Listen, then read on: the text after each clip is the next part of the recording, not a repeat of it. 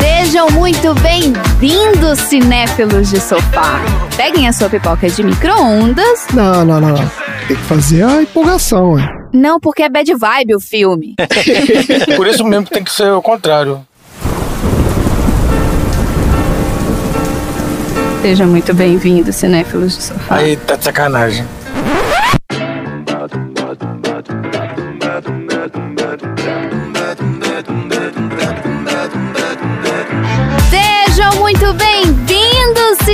Cinéfilos de sofá!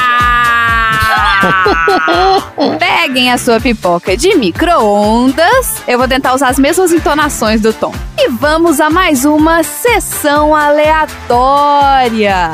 Nesse podcast, a gente fala sobre temas inusitados, repletos de cenas de crime fake, provas forjadas e última refeição blazer. E a gente só tem um filme. Sejam muito bem-vindos, caralho do cinéfilo das porra do sofá. Não, tá bom já. Eu sou a Marina e Randy, nosso querido convidado aqui hoje para substituir o Tonzeira que não está na casa, not in the house today. Randy, Oi, pode falar. conta pra mim. Você já foi pra algum motel uma vez pra fazer alguma coisa que não estivesse relacionada a sexo? Já, já, já foi Eu também. sim. É, lógico, aí. quem nunca não ficou bêbado É, e falou, mano, eu preciso de algum lugar pra dormir que não seja a rua. Muito bem, gostei. Revelações. André, Diga, você quer saber a verdade? essa pergunta? Aham. Quero, quero saber toda a verdade. You can handle the truth! Que isso? É isso aí. Excelente. Tá bom, Dudu. Se você pudesse abolir uma lei estúpida, qual lei que você aboliria? Ai, uma lei estúpida. É, uma lei qualquer. Tô partindo do princípio que a maioria das leis são estúpidas, mas uma lei que você acha estúpida. A de reeleição de presidente é estúpida. Essa é extremamente estúpida mesmo. Marina, Eu. Qual foi um momento da sua vida que foi breathtaking? O momento breathtaking da minha vida foi quando meu irmão nasceu. Olha aí. Olha, Foi quando vieram com aquele nenenzinho todo sujo, ensanguentado, pra perto do vidro. Hum, Eu fiquei completamente sem ar e nunca chorei tanto na minha vida igual esse dia. Achei que eles iam entregar na sua mão, o neném todo ensanguentado. Não, é porque eu tava atrás do vidro, eu era criança. Então tá bom. Então corre, corre, corre, corre, corre pra pegar a pipoca depois que ela já tiver queimada. hum. Foi quase. Quase. Foi por um tris. Jockey, don't you come back. I do not understand you. Don't you come back. Oh, baby, please. Don't you come back no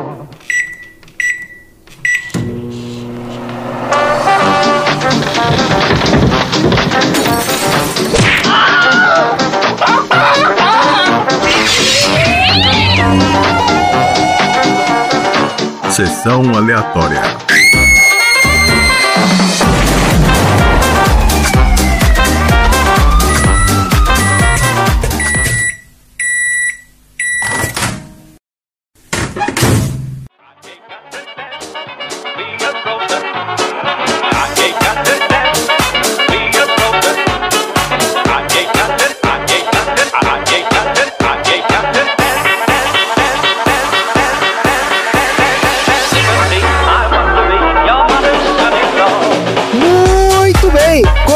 Começando mais um episódio do Sessão Aleatória, o podcast mais ardiloso da Baixa Podosfera. Esse é o podcast preferido dos ativistas de direitos humanos que bolam planos mirabolantes para defender seus ideais. Primeiro porque aqui no Sessão Aleatória a gente já falou de vários ativistas, né, que dedicaram e até perderam as suas vidas lutando por um mundo melhor. Sim. Como no nosso episódio 28 do Mad Max Estrada da Fúria, né, a gente fala sobre a Irene Sandler, salvou né, inúmeras crianças do- dos campos de concentração. E no episódio 39 do Tropa de Elite 2, a gente fala sobre a história da Marielle Franco, das maiores ativistas aí da história recente do Brasil, sofreu um crime bárbaro. E já falamos também sobre vários planos mirabolantes aqui, alguns com objetivos muito menos nobres, que foi o caso do segundo maior roubo de banco da história, no episódio 10 do Harry Potter, onde a gente fala lá do assalto ao Banco Central. Tá tudo aí nos episódios anteriores do Sessão Aleatória. E antes da gente entrar na nossa conversa, é, a gente já comentou aqui, mas né, vamos dar satisfação aos nossos ouvintes, explicar por que que Lord Tonzeira de Pierpoint Archer está de licença não remunerada do podcast, fazendo o seu período sabático, né, sua Tonzeira World Tour, onde ele está aí visitando né, vários países, etc. Parece que essa semana ele vai participar do Encontro Mundial dos Podcasters Chavosos, é o que está aqui na, na agenda dele. Vai representar o sessão aleatória lá com a meia na canela. E para compensar essa ausência devastadora do Tom, a gente precisava chamar um convidado de altíssimo calibre, né? E direto do podcast de mesa, maior autoridade da podosfera no que tange aos RPGs, e o Hans Donner da podosfera. Esse aqui é uma referência muito anos 90, que ninguém vai entender isso. o rei das vinhetas do Sessão Aleatória, o nosso querido editor Randy Maldonado. Randy, Opa. coloca aplausos pra você. Pra você mesmo. Agora ó, você vai ouvir agora um fogos de artifício, agora um dragão, agora um leão. Fala um som aí, vai, pede um som aí. Não empolga não, vai. Corneta, bicicleta passando. tá bom, senão é muito trabalho pra mim, não quero. É, o Isso, cara tá só se complicando. só se complicando. é ele que vai fazer mesmo. Muito prazer aqui de estar de volta nesse podcast maravilhoso que eu amo ouvir e editar. Maravilhoso, Randy. Você foi um. O seu episódio anterior aqui foi um sucesso absoluto, né? Que você participou como convidado aqui, um dos episódios de maior audiência do nosso feed. Maravilhoso. Esperamos que vai ter o mesmo efeito aqui nesse episódio, que nós estamos precisando dar um up nos nossos plays. É que a minha família é muito grande, vocês É não isso, é isso aí. Divulgar, família. Isso mesmo. Todo mundo, primo de terceiro grau, todo mundo aí, ó. Se você não gosta de alguém, gente, indica um episódio de um filme que você não gostou. Se você gosta de alguém, indica um episódio de um filme que você gostou. E assim, contanto que indique o Sessão Aleatória, pode indicar pra todo mundo. Isso aí, indica pra todo mundo que vale a pena, explica que o prato principal são os assuntos aleatórios. Olha, Olha aí. aí. É isso aí, Randy. Olha só. Você tocou num ponto sensível, essencial aqui pra gente explicar, porque pra quem não conhece, sessão aleatória, né? A mecânica do nosso podcast, né, Randy? Assim tem que explicar. Tem duas partes, certo? A gente começa falando de um filme, que é o aquecimento, é o aperitivo, entradinha do podcast, e depois a gente entra aqui no, né, nos assuntos aleatórios, que são o prato principal, trazido pelos nossos chefes do conhecimento. Então, se você não viu o filme, ou viu e não gostou, ou não viu e não gostou também, não tem problema, porque a ideia aqui não é ficar falando uma hora e meia de filme. A gente fala, né, meio a meio, é papo, um jogo rápido, a gente fala do filme e bora pros assuntos aleatórios. Assim que funciona. E o filme de hoje é A Vida de David Gale, um thriller de suspense que traz grandes atuações e um filme relativamente controverso. Esse filme veio da lista do Dudu. Então, Dudu, conta aí por que você colocou A Vida de David Gale na sua lista. Eu coloquei filmes de um grande ator que estava no seu auge na década de 90 para 2000, que era o Kevin Spacey. Mas aí a gente descobriu que ele é um, que ele é um Ele é um arrombado. O cara é um arrombado, foi cancelado aí. expulso. caramba, Ele caiu lá. Ele tava- eu, É. eu era fã dele até a primeira temporada do House of Cards. Aí depois foi pro, e aí foi pro caralho. Aí tudo. degringolou. foi Degringolou saco mesmo, tudo. Mas assim, tirando o monstro, é uma pessoa, um ator excelente, assim. Isso temos que dar o braço a torcer, que é verdade. Esse filme é muito bom também, apesar do bad vibes aí, mas é um filme muito bom também. E eu coloquei, tava, tinha ainda Seven, que é um dos meus preferidos, tinha os Suspeitos e tinha o... Esqueci. Não, esqueci. Ô, Dudu, era o Beleza Americana? Beleza Americana. Porra, Pô, filmaço também. Fugiu, fugiu na, na hora. tá bom, gente. Bora lá então, vamos falar do filme. Ó, A Vida de David Gale é um filme de 2003, dirigido pelo Alan Parker, com roteiro do Charles Randolph. O filme estrela Kate Winslet como Bitsy Bloom e o Kevin Spacey como David Gale e a Laura Linney como Constance Haraway. A gente vai dar aquela passada rápida aqui na carreira dessa galera, dar um, uma contextualizada aqui no negócio. Esse Alan Parker é reconhecido como um dos maiores e mais premiados cineastas britânicos da sua geração. E tem vários filmes de grande sucesso, principalmente nos anos 80 e 90. E uma das principais características desse cara é a versatilidade, devido à variedade de gêneros e estilos dos filmes que ele dirigiu ao longo da carreira. Porque, olha, ele fez vários musicais, então ele fez The Commitments, Loucos pela Fama, de 91, ele fez o Evita, de 96, que é o filme lá com a Madonna, né, um dos musicais de maior sucesso de todos os tempos. Esse cara foi o que dirigiu o The Wall, do Pink Floyd, em 82, Hum, Olha aí, olha aí. Bom, é um filme, hein? Talvez, hein? né? Talvez apareça aí, não sei. Pois é, então, olha aí. Esse aí vale também falar, ó. É um musical, um filme musical. É um musical, é, tá aí. Ele dirigiu também vários dramas baseados em fatos reais, ó, o Expresso da Meia-Noite, de 78, e o Mississippi em Chamas, de 88. Também acho que é um filmaço esse. Se Chamas é foda. E esse cara também dirigiu alguns thrillers, né? Como o Coração Satânico, de 87. Bom também. Nossa, primeira vez que eu vi esse filme eu achei tão bom. Eu tenho muito medo de rever esse filme. Esse filme tem cara de ter envelhecido muito mal. Não, é sabe por quê? Aquela questão dos filmes que eles são bons, mas o ritmo é lento. Não, não. Então, eu, não, eu acho que ele envelheceu mal em questões sociais. Será? Eu não lembro, cara. Eu realmente não lembro desse filme, não. Que é o Coração Satânico, é aquele com o Robert De É o Niro. Robert De Niro. Que eu me atrevo a falar, o Advogado do Diabo com o Alpatino é quase que uma refilmagem desse filme. Ó, então vamos lá, vamos voltar aqui pra história, ó. A Vida de David Gale foi um outro trailer que ele dirigiu e esse foi o último filme da carreira desse cara. Ele veio a falecer recentemente, em junho de 2020, aos 76 anos. A Kate Winslet é uma das grandes estrelas de Hollywood, né? E segundo o Tom, ela é incapaz de fazer um filme ruim. Então a gente vai analisar aqui, né, a carreira dela. Vamos ver se é verdade isso aí, ó. Ela vem de uma família de atores. Ela começou a estudar teatro com 11 anos de idade. Porque ela mereceu, então. Se ela tá lá é porque ela mereceu, provavelmente. Não, mas é porque assim, ela foi incentivada pela família dela a começar a estudar teatro bem novinha, né? Então o primeiro papel importante dela foi aos 15 anos, numa série de TV da BBC chamada Dark Season, ninguém viu, 91. E a estreia dela no cinema aconteceu em 94, num filme chamado Almas Gêmeas, que foi dirigido pelo Peter Jackson, que eu nunca ouvi falar nesse filme. Também não.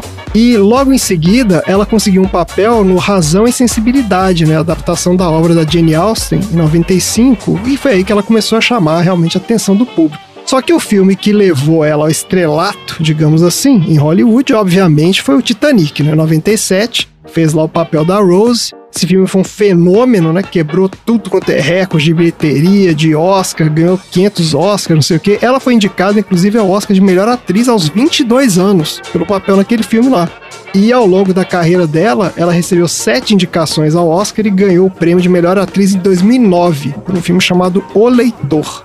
E o Kevin Spacey, olha, vamos falar do. Começou, vamos lá. esse cara era considerado um dos grandes atores do cinema americano. Ele começou a carreira nos anos 80 fazendo figuração no teatro e série de TV. A estreia dele no cinema foi num filme chamado A Difícil Arte de Amar, de 86. E nessa época ele começou a trabalhar em produções da Broadway também. Ele fazia, participava lá dos musicais e foi fazer uns papéis secundários assim no cinema. E eu até comentei aí que ele aparece lá no filme, né, que a gente conversou com o Xi, que é o Cegos, Surdos e Loucos, de 89, mas a carreira dele virou em 95. Nesse ano ele apareceu em dois thrillers de muito sucesso, que foram o Seven, né, do David Fincher, que o Dudu colocou aí na lista dele, e Os Suspeitos, do Brian Singer.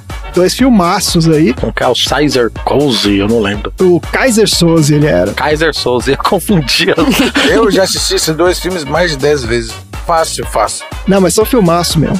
E, inclusive, pelo Os Suspeitos, ele ganhou o Oscar de melhor ator coadjuvante, né? A partir daí, o cara passou a ser reconhecido como um dos grandes atores de Hollywood, estrelando vários filmes de sucesso e tudo. A carreira do cara foi meteórica mesmo. Só que em 2017, um cara chamado Anthony Rapp, que é um ator da Broadway, acusou o Kevin Spacey de ter abusado dele em 1986, quando ele tinha 14 anos. Diz que o Kevin Spacey estava bêbado e tal, e, e o Kevin Spacey se defendeu, dizendo que não lembrava, fez aquelas defesas meio meia boca, disse que não lembrava, mas que, ah, me desculpa se aconteceu alguma coisa, não sei o quê. Desculpa se você ficou ofendido. Desculpa aí o seu trauma pra vida inteira. É, isso. É. Desculpa aí se eu te traumatizei pra vida inteira. Só que aí vários atores que trabalharam com ele ao longo da vida começaram a contar histórias também. Virou meio que um Me Too o negócio, entendeu? Isso é muito importante. Se você sofreu qualquer tipo de assédio, por pior que seja o seu medo de retaliação,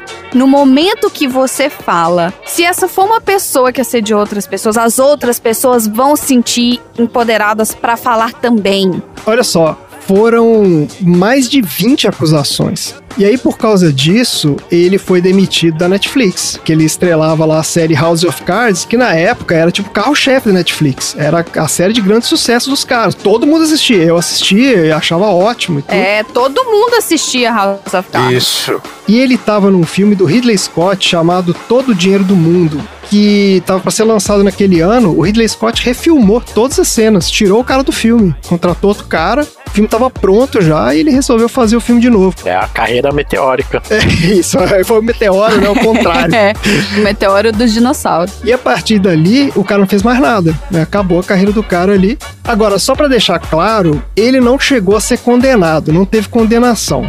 O que, que rolou na história? Teve alguns processos, então assim, desses 20 e tantas acusações, vários não processaram, porque os caras ficaram com medo de. Porque o cara processar tem que botar o nome dele lá, entendeu? E vários eram acusações anônimas e os caras não quiseram se expor. Então, assim, vários não deram em nada. Só que tem alguns processos rolando ainda, inclusive o do primeiro cara que processou, né? O Anthony Rapp ainda tá rolando. Mas ele voltou a fazer filme, viu? Então, é isso aí, Randy. Você tá certíssimo. O cara tava lendo isso aqui, ó. Ele tá tentando voltar aí, ó. Ele tá num filme italiano chamado O Homem que Desenhou Deus.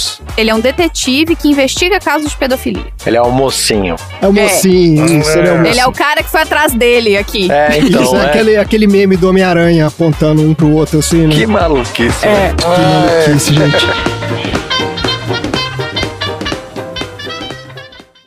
Tá, mas quanto acesso eu vou ter? Três entrevistas, mas não dá. Na sexta o cara vai virar presunto. Tudo bem. Qual é exatamente a nossa matéria? Estupro, assassinato, corredor da morte. Um cara muito inteligente e talvez seja inocente. Tá, sei.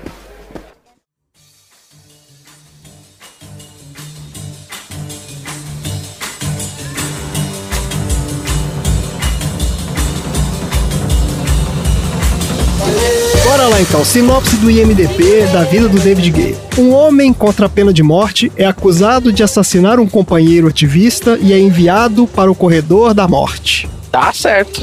Tá certo, cinco minutos de filme. Dois minutos do filme. Caramba.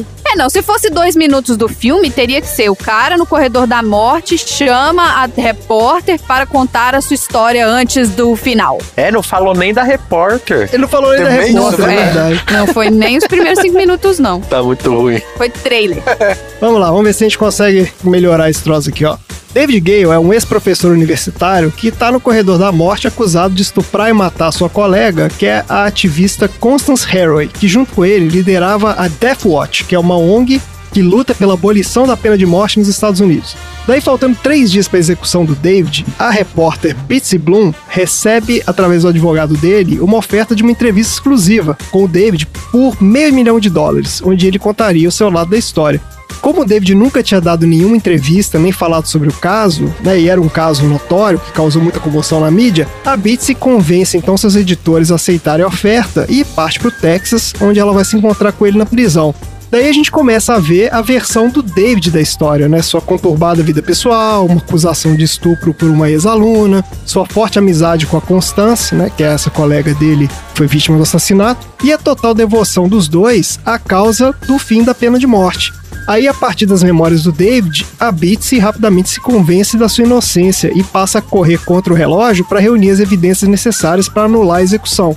Porém, nem tudo é o que parece, e alguns segredos talvez estejam apenas esperando para ser revelados na hora certa. E é isso o filme. O André tá bem de fazer sinopse, né? Ah, você vê? Deixei aí um. Tá muito sinopsento. Tá sinopsento, sinopeiro. Tô estudando aí as técnicas do MDB de fazer sinopse. Vamos lá, gente. Filme da vida de David Gale. Dudu, como é que foi reassistir esse filme aí depois que você, você já tinha visto, obviamente, né? Você, Já, já, tinha visto. o que, que você achou aí dessa? Continuou do mesmo jeito, muito bom. Tá bom. Muito bom, então. Resumo do MDB da opinião do Dudu. Isso É que muito eu ia bom. falar. Eu ia falar isso é, do, do IMDB. O Randy, você achou o filme meio bad vibes, né? Você falou que, pô, achei meio bad vibes, o negócio tá Eu, aqui. eu nunca tinha assistido, Ah, E no começo eu não tava gostando do filme, não. Porque assim, o filme ele é um filme um pouco mais antigo, então ele vai sofrer dessa coisa, né, do, do ritmo. Então quando eu comecei a assistir, tava meio, ah, Certo. umas coisas meio brega, assim, do nada vem umas imagens de papel, não sei o quê. Ah, tem esse negócio mesmo, é, do, de- dos bilhetes lá, né? Mas é que nenhum de vocês três tinha assistido esse filme antes? Não. Eu não. Não, eu já tinha visto, eu já tinha visto. Mas vocês foram. Mas não lembrava foram- de nada também. Quem não Fui sem assistiu- saber de não nada. lembrava? Você não, Não, lembrava? lembrava de nada, zero. Não Vocês foram pegos pelo twist? Fui pego. Sim, eu fiquei surpresa pelo fato dele já saber de tudo, né? Que no final das contas ele já sabia de tudo. Foi a única parte que me pegou. O resto eu achei meio previsível, assim. Isso, então, eu tava sentindo isso também, ô Marina. Tipo, pô, previsível, tal. Achei que a, a atuação da Kate, o Tom vai ficar puto comigo, mas não, não achei que tá muito boa. Então não tá aqui, aí você pode Ih, falar olha, mal da pode Kate falar, mesmo. pode falar que eu tô... O jeito que ela se convence, assim, muito. Mas assim, às vezes não é culpa dela, é culpa da direção e culpa é do muito roteiro, rápido, é, é, faz, então. parte, é, faz parte do roteiro, é culpa do roteiro. Mas assim, é o ritmo do filme que conversa muito com a época, acho que ele foi lançado, mas conforme a história vai chegando no final, o filme fica muito mais interessante. Kevin Spacey realmente tá muito bem na atuação e o final é muito bom. O final é surpreendente, né? Porque tem um plot twist e depois tem o plot twist do plot twist, né? E na verdade, esses quatro que eu escolhi, eles têm esse negócio. Tem, todos têm aquela revelaçãozinha no final que... Alguns mais, outros menos. Marina, você gostou? Eu gostei. Agora é aquilo que eu falei, né? Que tinha coisas que estavam acontecendo que estavam muito imprevisíveis, mas assim, estavam muito imprevisíveis pra mim que assisto 24 por 7 True Crime, então assim, Muito previsível. Você falou. previsível é. É, esse pra você foi um episódio de True Crime, né? Porque, por exemplo, vou dar um exemplo de previsibilidade. O que, que eu tô falando da previsibilidade?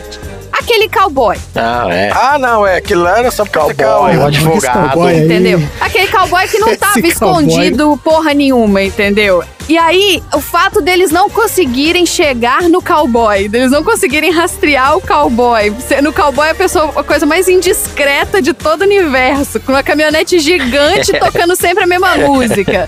É a coisa mais simples do mundo você anotar a placa da caminhonete. Passa devagarzinho do lado do carro É. e tal.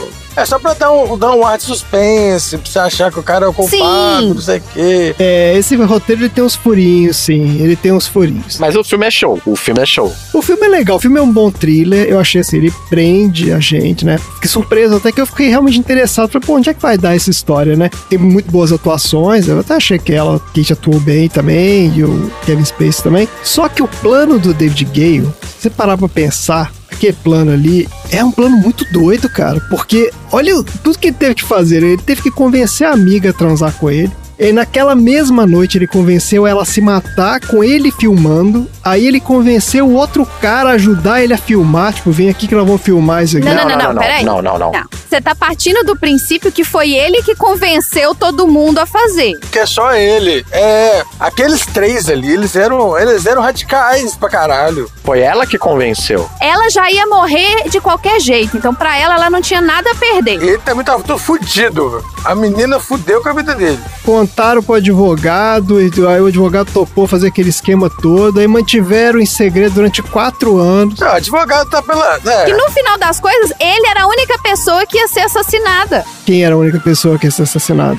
O David Gale. Porque a mulher já ia morrer do câncer dela. O outro cara ia fugir. Não, gente, mas não é assim que funciona. Peraí, gente, o que, que é isso? Ela ia morrer de qualquer jeito. Ela ia morrer de qualquer jeito. Ela tava com leucemia terminal. Aí ele ia começar a sofrer por conta da doença. Ela não quis isso. Não, eu não sei se vocês lembram daquela cena bem dramática que ela fala que nunca consegue salvar ninguém. Ela fala, eu sinto que a minha vida, tipo, não, não serviu de nada, eu não consegui. Não tem sentido, exatamente. Não, e se você repara, não sei se vocês repararam, mas ela tava lotada de hematoma, que é uma das características da leucemia. Da leucemia, exatamente. Ela tava cheia de hematoma nas pernas, tem hora que ela tá sentada com as pernas de lado assim. Os hematomas que ela tem no corpo dela, inclusive das fotos do cadáver, são todos relacionados à leucemia, e não a uma porrada que ela levou. O que eu entendi foi isso, que ela que convenceu todo mundo a fazer, e como eles eram radicais, concordaram, e ele aceitou porque ele tava no fundo do poço ali, tipo, ah,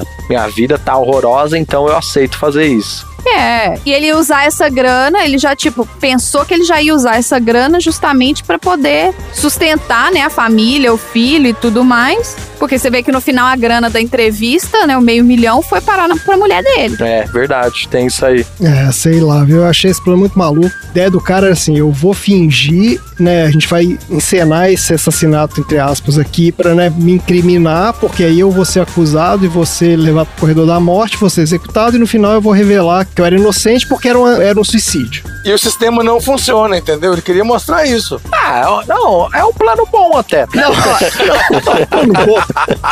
Caralho, Ó, ele, plano ele bom. queria provar. Não era só isso, gente. O que ele queria provar é o seguinte: é que a pessoa pode ser, inclusive, mais de uma vez acusada injustamente. Porque, por exemplo, o estupro, a primeiro crime que ele, entre aspas, cometeu, a gente viu que não foi um estupro, a gente viu que aquilo foi consensual. Não, mas então, aquilo ali é a visão dele, né? E é por isso que ela manda a carta, por quê? Porque a menina que foi estuprada, entre aspas, ela tava no conluio deles. Aí mostrou que, um, ele foi acusado de um crime que ele não cometeu, e isso fudeu com a vida dele, que a mulher dele não sabia. Então ele acabou com o É, casamento a mulher não dele. comprou, não comprou a briga, né? Não defendeu. Não, pra mim a mulher dele não sabia que era fake. Mas eu não entendi isso. O que eu entendi é que esse affair que ele teve com o estudante não foi parte do plano, não. Isso aí aconteceu mesmo. Foi. Não, não, não, não, não. O a fé, o negócio do estudante não foi desproposital, não. Gente, presta atenção. Eram dois crimes. Ele foi acusado, aí ele foi absolvido porque ela voltou atrás. Ela mandou uma carta, um cartão postal pra ele falando que ela Não, tava. mas ela, ela mandou pela consciência dela, não foi porque. Assiste plano. o filme de novo. O que eu entendi que o filme queria mostrar era o seguinte: que ele foi acusado injustamente de um crime. Quando ele foi julgado, ele foi absolvido porque ela voltou atrás, sei lá por que ele foi absolvido. Ele tendo sido absolvido, a vida dele foi pro chão, porque a imagem dele ficou muito poluída. E isso contribuiu para que na hora do segundo crime, o caso dele fosse levado ao extremo e as pessoas estiverem fazendo passeata mesmo para que ele fosse morto mesmo, porque além de assassino, ele também era um estuprador. Porque ele já tinha acusação do estupro antes. Nossa, mas aí é um crime muito mirabolante mesmo. Então, é isso que eu tô falando. Exatamente o que eu tô Ah, falando. mas gente, é filme, né? Porque esse crime ele é tão mirabolante que no final das contas, gente, pro cara ter planejado isso durante anos e anos, feito esse tanto de coisa acontecer, O primeiro não foi. Eles se aproveitaram. eh, Se aproveitaram, não. Eles se se viram no fundo do poço, deram início ao outro plano. Mas o primeiro não é plano. O cara tava bêbado, transou com a menina lá, a menina tava puta com ele, não sei o que, acusou, só de sacanagem, mas aí viu que ela fez merda, né? Que ela fudeu com a vida dele. Pra mim, ela pediu desculpa porque ela sabe que o fato deles terem feito aquele negócio do estupro prejudicou mais ainda o caso dele. Porque, gente, a mensagem, qual foi a mensagem que tava no cartão postal? Não, mas pode ser também, pode ser as duas coisas. gente, esses detalhes que vocês estão falando aí, o negócio é o seguinte: era um plano mirabolante, o cara inventou um plano maluco que demorou anos e anos pra concretizar o plano dele. Aí no final ele manda aquela fita lá pros caras, tipo assim, ó, fui. Era, era suicídio, vocês fizeram merda, eu não devia ter sido morto. E aí ele manda uma outra fita pra ela pra falar assim, ó, pra você ficar com sua consciência tranquila, eu vou te mostrar que fui eu que planejei esse bagulho. É isso que tá subentendido naquela última fita lá. Sim. Só que, no momento que a jornalista recebe aquela fita, ela tinha que divulgar aquela fita ali também. Eticamente falando, ela não pode manter a mentira que era o fato de que foi um suicídio. Então acho que ali é um, isso é um furo. Mas aí eu acho que ela comprou a causa dele. Ela virou uma ativista. Mas mesmo assim, Eu gostaria de informar que eu estou com um cartão postal aqui na minha tela. O cartão postal diz: Eu estou mais arrependida do que você pode saber. A estudante que faria tudo pela causa. É porque é muito rápido na hora que eles mostram. Será que ela quis dizer que tá arrependida de ter concordado com o plano mirabolante e dele morrer? Pode ser. E ela mandou esse cartão postal pro David Gale na cadeia. O David Gale pegou esse cartão postal e mandou pra mulher dele. Então, nesse momento, a mulher dele entendeu ou tinha a prova de que ele não traiu ela porque o relacionamento dele estava ruim. Ele traiu ela pela causa dele, e eu acho que era isso que ele tava querendo falar, conversar com ela, quando ela virou e falou assim: Eu te mandei um e-mail, lê o e-mail. E no e-mail fala: Eu quero divórcio. E eles não conversaram mais. É verdade, a Marina tem razão, hein? I rest my case! Isso, tá ótimo. Vamos contratar a Marina aí pra ser a nossa advogada quando precisar aí matar alguém. Gente, eu assisto True Crime 24 por 7. É isso aí, ok. Mas o roteiro poderia ter conseguido achar um, um jeito de mostrar que ele tava na cena sem ter que a jornalista ter a fita, porque realmente fica essa coisa de se ela expor essa fita, a causa toda do cara acabou. Isso, ao fazer o duplo twist carpado, eles meio que fodem o plano do cara todo, entendeu? Porque ele foi, foi besta de fazer aquilo. É, mostra que eles também não lutaram e mostraram todas as provas. Mostra que eles contrataram propositalmente um advogado que ia ser. É, mostra que eles armaram tudo aquilo. Então, assim, a opinião pública que deveria ficar a favor deles ia ficar totalmente contra. Mas eu acho que também o roteiro poderia deixar muito mais enfático que ela comprou a causa de ser contra a legalização da pena de morte, assim, a jornalista, sabe? Ela ficou de, de joelho chorando na frente. Aquilo ali que é mais claro do que aquilo. É, mas acho que ali é porque é o, é o lance de que ela né, achava que era inocente e tal. Mas é isso aí, gente. Ó, o filme é controverso, o filme tem plot twist, tem plano mirabolante, tem suicídio, tem gente engolindo chave. É um bom filme. Dá uma conversa boa aí. E vamos falar então da produção desse filme. Tem umas histórias de produção aqui, ó. A história desse filme começa em setembro de 2000, quando esse diretor aí, o Alan Parker, recebeu a notícia de que o sindicato de roteiristas lá de Hollywood estava preparando uma greve que ia começar em junho de 2001 e ia durar tempo indeterminado. Então, essa greve, ela ia parar toda a produção cinematográfica de TV, de teatro nos Estados Unidos. Ia ter um impacto gigantesco, né?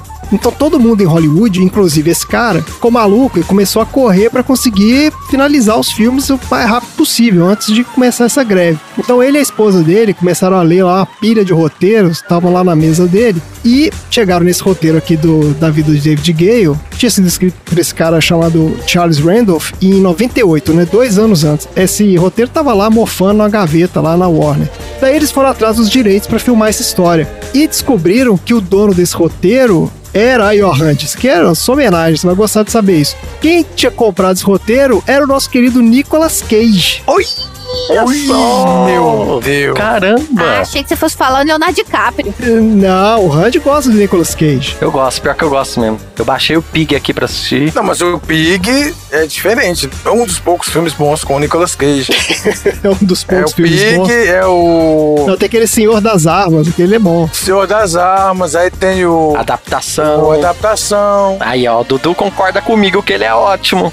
Como é que chama? O, aquele Concordo que ele é O ótimo. Dudu acabou de concordar aqui que ele é ótimo. aquele que é ator. excelente. Como é que é excelente. Mais? Excelente. filme. Excelente. Ah, tem aquele que ele é o bêbado lá também. Despedido em Las Vegas. Pô, é muito bom. Então, se o cara faz 500 filmes, gente, uma- uns 50 ali, ele vai acertar, entendeu? Então ele tem muito filme bom, né? É, é, Aí o que aconteceu? Esse Alan Parker pegou lá o avião e foi pra Los Angeles, almoçou lá com o Nicolas Cage e convenceu o cara a liberar o roteiro pra ele filmar.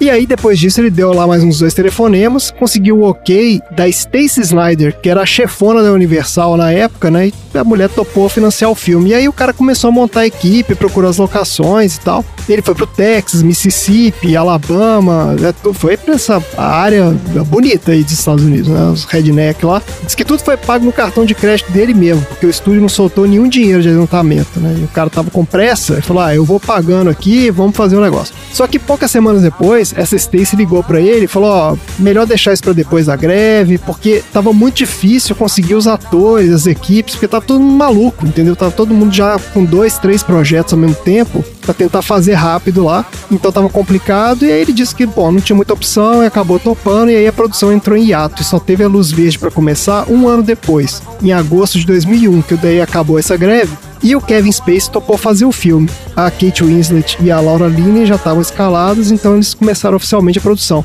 As filmagens começaram em outubro de 2001 e o cronograma tinha 12 semanas. Nas primeiras seis semanas eles iam filmar lá os flashbacks, que é a parte do Kevin Spacey com a Laura Linney, e a segunda metade ia ser a parte da Kate Winslet. E tem uma curiosidade aqui, né? Porque ela é inglesa e uma das maiores preocupações da produção era ela conseguir falar com sotaque americano, né? Do Texas, né? Com sotaque caipira lá. Então por isso que eles deixaram um tempo a mais, porque ela ficou esse tempo treinando com um coach de sotaque. Olha aí. Nem sabia que existia isso. Olha isso. Aí o diretor conta que poucos dias antes dela chegar de Londres pra filmar a parte dela, né, a Kate Winslet, eles receberam um telefonema de uma representante dela falando assim, ó, deu um problema aqui com as datas dela, ela não vai conseguir filmar, vai ter que reagendar e foi aquela confusão, o alvoroço danado na produção, como assim? Peraí, fala com fulano, fala com o outro, todo mundo tentando entender o que aconteceu e tal. Ficaram uma meia hora com essa mulher no telefone, quebrando o pau, e os caras, a produtora entrou, quebrou o pau e tal, e de repente a representante começou a rir loucamente. Falou assim: não, gente, eu tava brincando. Na verdade, era só pra ver se vocês iam desconfiar do meu sotaque. Tipo, era a Kate Winslet. Olha só, que isso. Ela é das hein? minhas. Plot twist. Ela trollou todo mundo, entendeu? E aí ninguém desconfiou. Ela falou: ah, beleza, então agora eu posso fazer o filme, né? Já tô, peguei o sotaque aqui. Ela mandou aquela do Kiko, né? Era tudo um teste. É isso aí. Só que, ó, esse filme foi um fracasso, viu, Dudu? Eu sei que você gostou muito aqui, mas a galera não gostou muito, não. Ó, o orçamento de 38 milhões, ele rendeu 39 milhões. Se pagou, vai. Porque americano gosta de pena de morte, eles não tô nem aí, não, mano. Que pra Hollywood é um fracasso completo. Provavelmente ele nem se pagou, Marina. É, porque tem verba de marketing, né? É, então, porque ainda tem a verba de marketing, tem a promoção lá, aquelas viagens que os caras fazem, promover o filme e tal. E também, além disso, a recepção da crítica foi bem negativa também. Mesmo elogiando muitas atuações do Kevin Spacey e da Kate Winslet, o consenso geral é de que era uma trama muito confusa, inverossímil e que o plot twist do final acabava deixando o filme meio que ambíguo em relação à mensagem. A gente chegou nessa mesma conclusão aqui em 40 minutos de gravação. Exatamente. Então nós estamos aí na vibe da crítica especializada. Aquela cena final não precisava mesmo. E é isso, gente. Bora então pro troféu aleatório? Bora. Bora.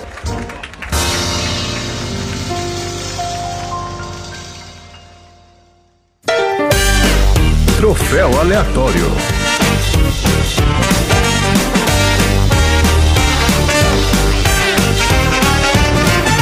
Vamos lá, minha gente. Troféu aleatório. Ô, Randy, você já é de casa. Você já sabe qual é do troféu aleatório. Você pode falar aí pro nosso ouvinte, assim, o que é o troféu aleatório? Troféu aleatório é como você ser acusado por um crime que você não cometeu, ser levado até o corredor da morte e no último instante você ser dado como inocente e ainda sair de lá como herói. Não é esse filme, né? Que não é outro esse filme, Que não é o caso desse filme. Não é o caso do filme. Mas esse É a sensação de ganhar um troféu É, aleatório. com O troféu certeza. aleatório é muito melhor que Muito esse melhor. filme no Também, sentido nem de... compara. Vamos lá então, Randy. Começar com você aí, nosso convidado de honra de hoje. Qual é o troféu aleatório para a vida de David Gale? O meu troféu aleatório é o troféu Penheta Olha! Eita! para as leis da penitenciária, que o cara fala, ah, não pode celular, não pode não sei o que, não pode entrar de sandália. E aí a, a jornalista fala, mas por que não pode entrar de sandália? Ele, não, é que o pessoal aqui fica muito ouriçado. Ah, ele fala mesmo. O pessoal fica meio maluco aqui. É, verdade. Naquela hora eu falei, meu Deus, todo mundo, todo mundo é podólatra nessa prisão, mano. Que isso? É, galera, Olha aí, Ana é Paula, a gente tá descobrindo que o mundo é feito de podólatras, viu? É Isso aí, Ana Paula pode governar parte do mundo aí, se ela quiser. É, isso É, mesmo. conquistar o mundo, é isso aí. Sensacional. Dudu, qual é o seu troféu aleatório pro seu filme favorito aí, A Vida de David Gale? O troféu Saul Goodman de advogado estiloso Ah, vai aquele. pro advogado E o seu rabicote de cavalo. do David Pô, Gale. aquele Tem uma cabelinho. crina, é um cavalo, é um rabo aquele. de cavalo, é uma crina gigantesca ali na cabeça dele. Maravilhoso. Ele é o careca cabeludo, né? Que ele tem aquela entrada que vai até a metade É da aquele cabeça. cara que deixa isso, ele deixa o mullet, né, leva ao, ao extremo ali, deixa virar um cabelão. Maravilha. E você, Marina, qual é o seu troféu aleatório? O meu troféu é o troféu Professor Pompeu Pompilho Pomposo, que é o nosso querido doutor Abobrinha do Castelo Ratimbum, de disfarce secreto, nada secreto pro cowboy seguindo as pessoas. Ah, não, maravilhoso. é, É que todo mundo tá vendo que é o doutor Abobrinha, tá todo mundo vendo. exatamente. Não, sensacional. Esse cowboy é um personagem sensacional desse filme, porque ele não serve pra nada, né, cara? O personagem Ele só mais... queria ir à ópera no final das contas. E tem poucas falas, né? Tem alguma fala? Ele, ele fala tem no fala banheiro. nenhuma. É, fala pouquíssimo. Ele fala alguma coisa? Sei lá, tá tudo aí? ah, é quando ele encontra Legal. com o advogado, Ele- né? Pra dar a Ele grana. fala, né? Seu É. cabelo tá bonito, hein? Mas aquele cara ali, cara, ganhou uma grana fácil demais. Tipo assim, ó, você dirige essa caminhonete ali, dali até ali, depois você senta nessa poltrona ali, ouve uma ópera, faz nada. Faz a cara de mal. Faz uma cara de bandido. Ah, eu também eu tenho que me render aqui à grandiosidade desse personagem. Então eu vou dar o troféu Corvo de Três Olhos. Vocês lembram do Game of Thrones lá, o Corvo de Três Olhos? Com a série inteira lá, não fez porra nenhuma. Aham. Eu vou falar claro, mas eu não assisti, não. fez nada. Ficou a série inteira lá, ah, o Corvo de Três Olhos, Corvo de Três Olhos, fez porra nenhuma. Então, esse cara aqui é o Corvo de Três Olhos desse filme, que é esse cowboy inútil. Olha aí! Que, além de tudo, Dois troféus. né, ele fica- dá aquela pinta de bandido, de perigoso, e é só um caipira que ouve ópera. E como que. Desculpa, gente. Ela tava na casa dele procurando a fita. O cara tava lá esperando no posto. Ele tava numa caminhonete vermelha gigante. O cara voltou pra falar que ele não apareceu e ninguém viu que a caminhonete tava lá, entendeu? É, não, ninguém viu, ninguém viu. Agora eu não entendi. Por que, que ele ficava seguindo os dois se já fazia parte do plano? Pra nada, Pra nada. exato. Pra Pra nada. nada. Isso é pra nada aqui, não teve utilidade nenhuma. É pra porque ela ficar, pra ela ficar desconfiada. dele. É, É. E, fica, ir pra casa dele, porque era na casa dele que ela ia achar. Porque ele era ex-namorado da menina lá que se suicidou. Ah, Nossa tá, senhora, nossa, gente, vou te falar um negócio. Beleza, gente. Esse troféu. E quem que vai entregar esse troféu hoje, hein? O entregador do troféu. Alguém que vai correr e não vai chegar. Isso. Então é isso. Vai ser entregue por jornalistas, corredores que não chegam a tempo. Jornalistas corredores. jornalistas maratonistas. Que ela correu um bocado ali Não também. tava nem esbaforida. Nada. Nossa senhora. Vamos lá, gente. Tem meu recado hoje, Marina? Temos recado hoje, gente. Olha, a gente trouxe esse anúncio maravilhoso no último episódio. Então eu queria pedir para que antes que esse ano acabe, que os nossos aleatórios preencham o balde da sessão temática 2022. O Randy não sabe o que, que é não, mas agora ficou sabendo. Ah, é surpresa, surpresa. Agora já não é mais. É, agora não é mais. É, era surpresa. O que é isso, Marina? Você pode me explicar? Claro, olha, Randy, é o seguinte, eu tive que ir lá na reunião da Baixa Podosfera pra garantir que a gente ia ter a quinta-feira pra gente. Só que pra gente garantir a quinta-feira, a gente precisava fazer alguma coisa pros nossos aleatórios. E por isso, a gente criou para 2022 as sessões temáticas da sessão aleatória. Só que os baldinhos de pipoca dessas sessões, eles são exclusivamente preenchidos por aleatórios. Olha aí. Ah. Então, todos os nossos 14 aleatórios já tem o link pra ir lá e colocar o primeiro filme que vier na cabeça na hora que eles verem as imagens que a gente colocou lá. E aí, ano que vem vocês vão ver o resultado desse balde. Show! Sensacional. Gostei, tô curioso. Bora então para os assuntos aleatórios. Bora!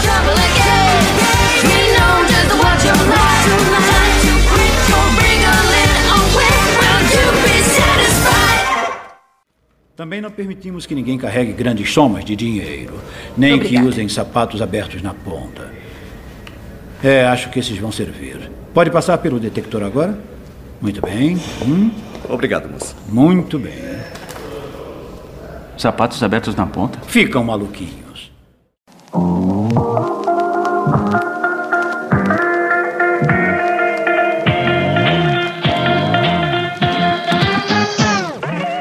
Maravilha, gente.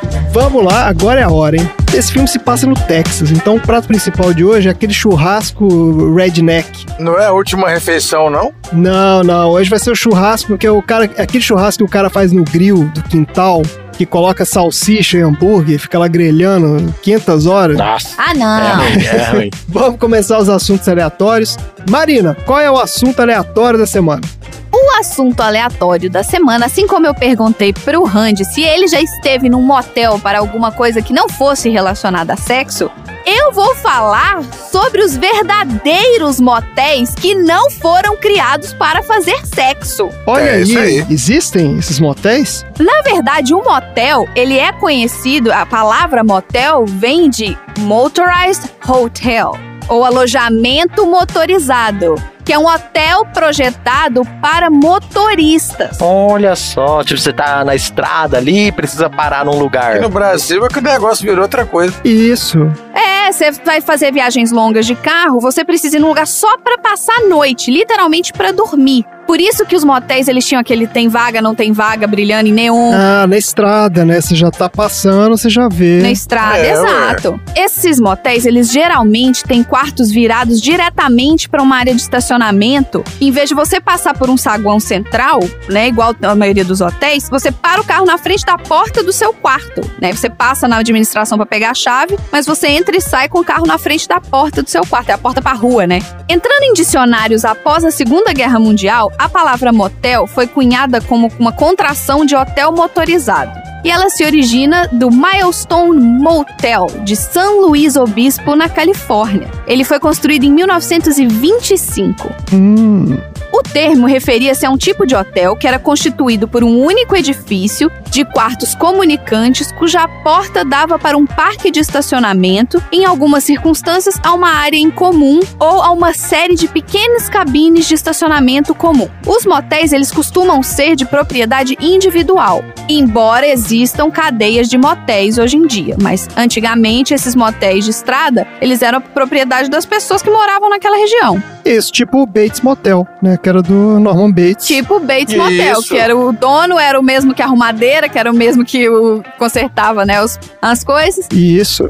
À medida que os grandes sistemas rodoviários começaram a ser desenvolvidos na década de 1920, as viagens rodoviárias de longa distância se tornaram mais comuns, e com isso uma necessidade de locais de pernoite e de fácil acesso, além de baratos e próximos às vias principais. Isso levou ao crescimento do conceito do motel.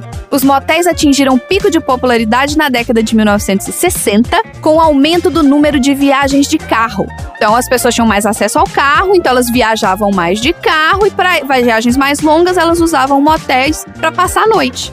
Ah, Entendi, entendi. E por ser uma construção baixa e dependente de estacionamento, o número de quartos que caberia num terreno era baixo, se você compara com um hotel vertical, que é um prédio com centenas de apartamentos. Mas isso não era um problema, como a gente viu no episódio sobre carros. Porque naquela época, as principais rodovias que se tornaram as ruas principais das cidades, elas tinham terrenos muito grandes e baratos que as pessoas podiam comprar para construir esse motel. Então espaço meio que não era o problema. O automóvel que trouxe a mobilidade, combinando com o motel que podia aparecer em qualquer lugar, aumentou o tráfego de turistas por todo o país. Os motéis do pós-guerra, especialmente no início dos anos 50 e no final dos anos 60, buscavam uma distinção visual. Eles muitas vezes tinham grandes letreiros de neon que tinham temas de cultura pop, desde imagens ocidentais de cowboys, tinham imagens de índios contemporâneos, tinham até naves espaciais e a iconografia da aérea. A Rota 66, que a gente viu lá no episódio de carros, é um exemplo mais popular dessa era do neon, que era tudo tinha aquele letreiro de neon piscando pra estrada. Ah, mas hoje em dia é a mesma coisa. É, ainda tem isso? motel tem. Eu vou entrar nos motéis de hoje em dia, mas tudo começou com acampamentos de automóveis. Olha, Porque o que acontece? As pessoas, quando elas viajavam, não tinha motel, elas acampavam nos seus carros Acampava pra, no carro? é, pra descansar. É, dorme no carro mesmo, assim. Ah, tá. Você encostava o carro ali. Isso. Por segurança, as pessoas começavam a ter pontos de estacionamento para dormir. Lá em para 1920 e 1930 tinham áreas de acampamento com água corrente, área de piquenique, banheiro. Então você tinha um lugar para você estacionar seu carro e você tinha uma área descampada que você podia montar como se fosse um camping, né? Para você montar a sua barraca. Uhum. Já durante a Grande Depressão, os proprietários de terra cujas propriedades davam para as rodovias começaram a construir algumas cabanas para converter em renda. Então eles alugavam essas como se fosse um Airbnb para poder receber esse turismo noturno, né? Da pessoa chega, para, dorme e vai embora no dia seguinte. Em 1935, na Califórnia, a acomodação do tipo motel foi alistada para acampamentos de turistas.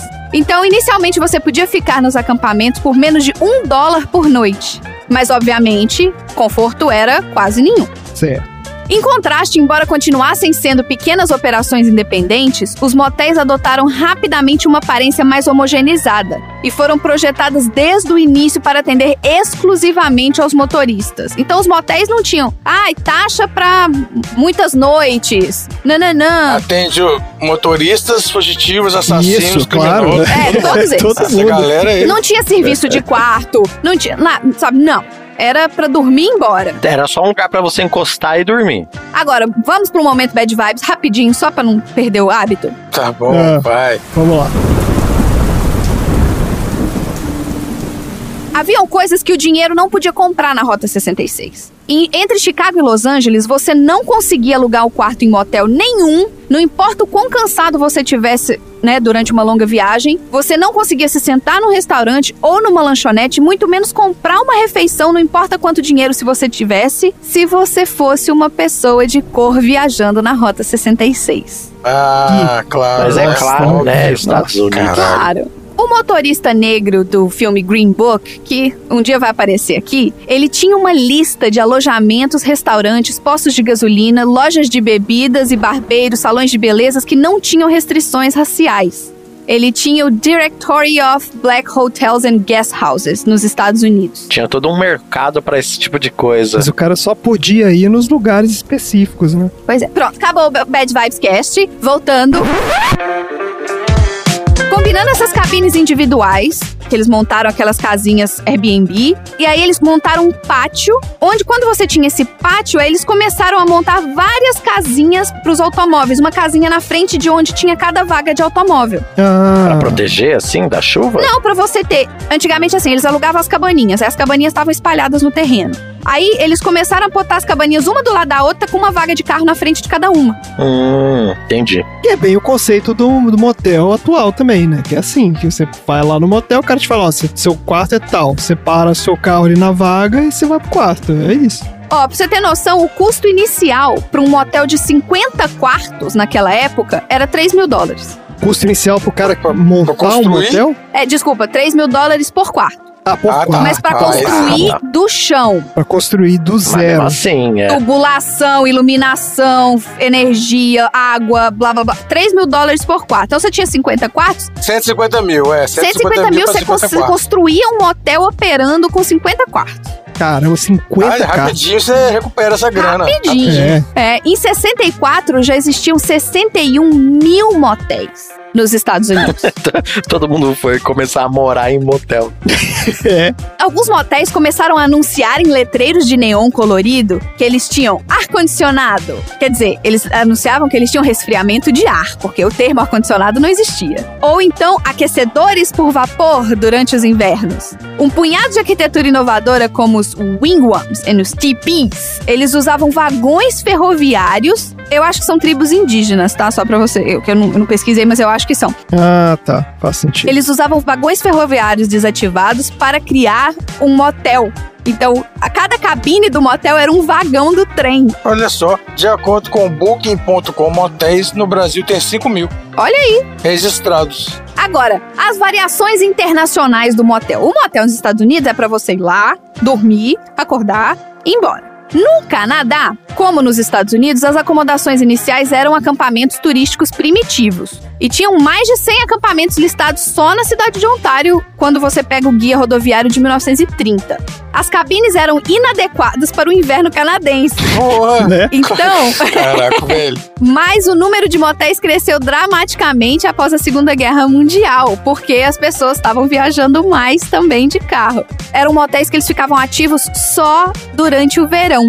Que contratar alguém pra ficar lá aquecendo Era mais barato do que você colocar estrutura de calefação. Contratava o Jack Nixon pra. É, então não tem, não tem como contratar o Jack Nicholson. Na Europa, a gente tem o conceito motel também como hotel para motoristas, que cresceu na década de 1920. Isso você tem na Europa como um todo. Na França, especificamente, as cadeias de acomodação no estilo motel tinham três andares, com corredores e escadarias externas. Então é aquele motel que a gente vê, o motel que ela tava, por exemplo, né? Que tinha um, um andar de cima, que ela subia uma escadinha, mas era um- uma varandona que dava para estacionamento.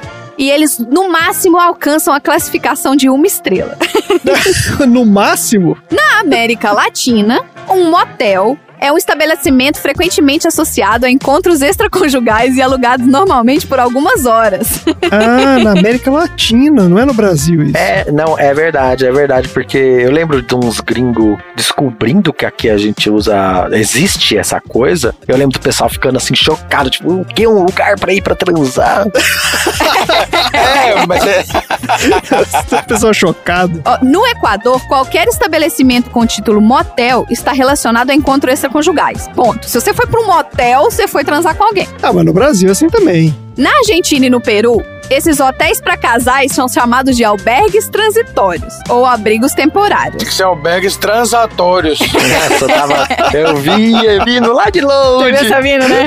É essa daí. Eu tava vendo? Tava, eu, eu tava vendo. Na República Dominicana, as cabines têm toda essa comodidade de motel. Banheiro de hidromassagem, cama grande, televisão HD, mas geralmente não tem janelas e tem um estacionamento privativo para cada quarto individual. Isso é no Brasil também, né? O carro fica escondidinho para ninguém ver o carro que tá ali naquele motel. Você entra ali naquela vaguinha, exatamente. fecha a porta ali da Se for é, pegar da alguém, tem que ficar esperando do lado de fora. É, porque é pra não ter nenhum problema aí, né? O pessoal que leva amantes e tal, não tem problema. Pois é. Isso. E pra terminar essa história, eu queria contar uma história pessoal de que eu, eu organizei uma despedida aí, de solteiro pra uma amiga minha num motel. Ah, Ah, essa história é muito Só que eu tinha 17 anos, eu tive que entrar no porta-malas do carro pra Ah, poder entrar na Deus. festa. Foram três carros. Cada carro com cinco mulheres, quer dizer, um carro tinha seis, mas o motel não sabe.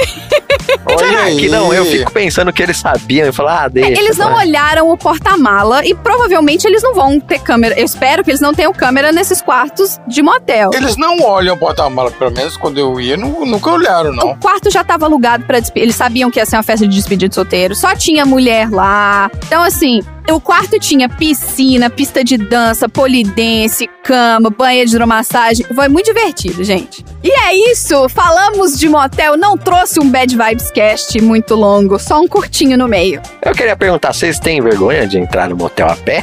Não. A pé? O problema do motel a pé é, é- é a distância, né, não? Tem gente que tem vergonha, tem gente que tem. É, porque não, em Belo Horizonte, pelo menos, os motéis ficavam afastados, né? Não tinha muito como ir a pé De bicicleta, você vai numa boa? de bicicleta. Aqui em São Paulo tem um pouco disso. Muita gente que, ai, tem vergonha de entrar a pé. Ai, gente, pelo amor de Deus. Vergonha é roubar e não conseguir carregar. É, nada a ver. Você tá saindo fugido do motel sem é, pagar? não. Se você estiver fazendo alguma coisa errada, tudo bem. Tá, Você tá devendo pensão alimentícia Não, e tá gastando dinheiro com o motel? Isso aí é sexualidade reprimida. Agora, tirando essa parte dessa maluquice. Aliás, tem uma maluquice muito interessante de motel, que é, são os quartos temáticos, né? Não sei se vocês já viram isso. Ah, sim, claro. Porra. Tem o quarto Eu da, gosto, da eu fazenda. Você gosta. Qual é o seu quarto temático selva. favorito, Randy? Tem um. Puxa, não, é, de, é de tempos, né? Você tem que experimentar várias coisas. Certo. Ó, já fui em alguns lugares, acho. Rockabilly. Rockabilly. Rockabilly, legal, Nossa. aí. Eu achava meio Umas besta você ficar parede. gastando dinheiro a mais com decoração, se você quer saber. É porque era caro, exatamente. Só esses quartos são É, Mas caros. é porque não era decoração, é porque ele tinha luz negra, tem uns que tem piscina, tem uns que tem outras Ou coisas. no... Gente, piscina. Ai, que nojo, gente. É, piscina. os apetrechos. Não, não, apetrecho não, apetrecho não. Tô, Mas Raid, tem, peraí, mas né? tem motel que tem apetrecho, tem Ai, que balança, tem. Ah, não, mas não, esses negócios não chegam perto, não dá pra chegar perto. Então, gente, eu lembro de um desses aí que Ah. tava em alguma dessas reportagens aí que tinha um touro mecânico no negócio.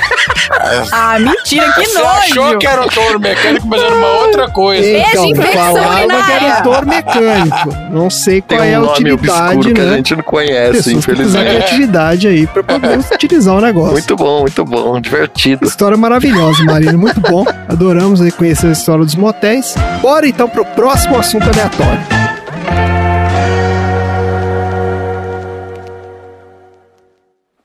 Eu faço qualquer coisa pra passar. Qualquer coisa.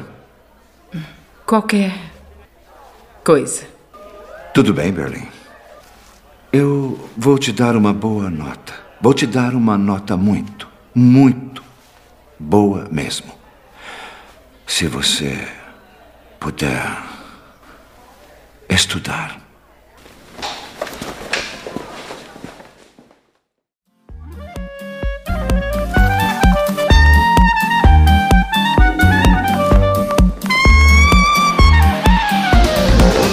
Vamos lá, Dudu, qual é o seu assunto aleatório da semana? Então, como temos um personagem do filme que de uma hora pra outra perde o ar e a pessoa perde o ar permanentemente, Exato, né? essa pessoa teve uma situação de breathtaking, mas foi permanente. Ai, Mas, Meu Deus do olha céu. só, o meu assunto é o suprimento de ar Ah, ou o air supply. Ah, meu Deus, é a banda. Banda Air Supply. you love me. I'm not easy understand. But you hold out your hand and You say you love me. just as I am. Isso aí, isso aí, isso aí, ó. E é muito bom. Vamos lá então, Air Supply. Uma dupla australiana formada em 1975 por Graham Russell e Russell Hitchcock. É, o Russell e o Russell. Russell e Russell. É, muito mais fácil. né? O Graham Russell era um músico britânico e ele conheceu o Russell Hitchcock nos ensaios do musical Jesus Christ Superstar, que estava ocorrendo em Sydney, Austrália. Ah, Olha a Austrália trazendo bandas incríveis aí. esse musical é famoso. Se tornaram amigos e juntos formaram a banda. O repertório é maior parte de composição do próprio vocalista e instrumentista, o Graham Russell. O Russell. O Russell, o Graham. Eu vou falar um que é Graham e o outro é o Russell, senão vai ficar vai confundir. Tá bom. O primeiro hit da banda foi o Lost in Love. Randy, canta aí, Lost in Love.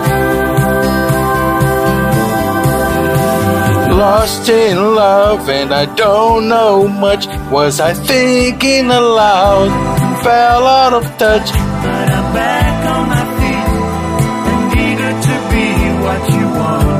Nossa! Caramba, olha aí. essa música? Já, Famosa. já. Essa música é legal demais. Essa música é famosa, música é muito boa. Eu gosto de Air Supply. Eu gosto de Exatamente, João. Meu tio Maurício, também conhecido como tio Beds, me ensinou a gostar de Air Supply. Olha, essa é muito Olha bom. aí, beijo pro tio Beds. Tio Olha aí, Beds. o tio Maurício. Mas outros sucessos também, como I Can't Wait Forever,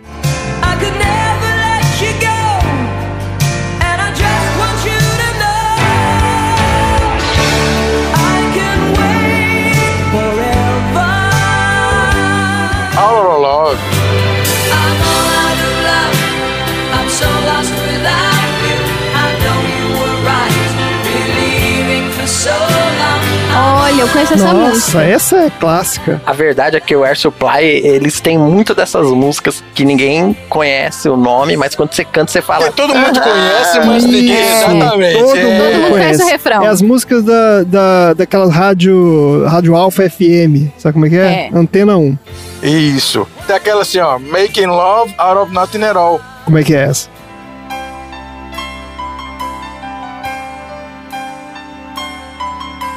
I know just how you whisper, and I know just how to cry.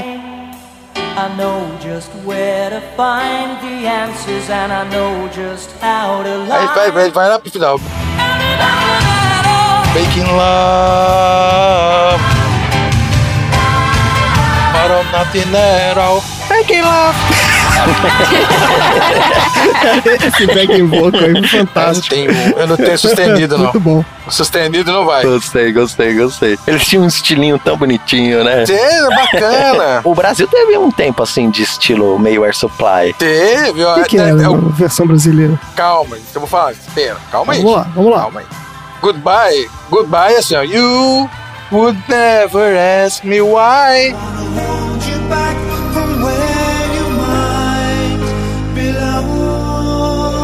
You would never ask me why. My heart is so disguised. There's nothing left To say but goodbye. Videokê do Dudu. Eu canto, eu volto da escola, eu trabalho até 11 horas da noite. Eu ligo o rádio, a rádio tá tocando Moments of Love, galera. Só toca música. É, Moments sensacional. of Love.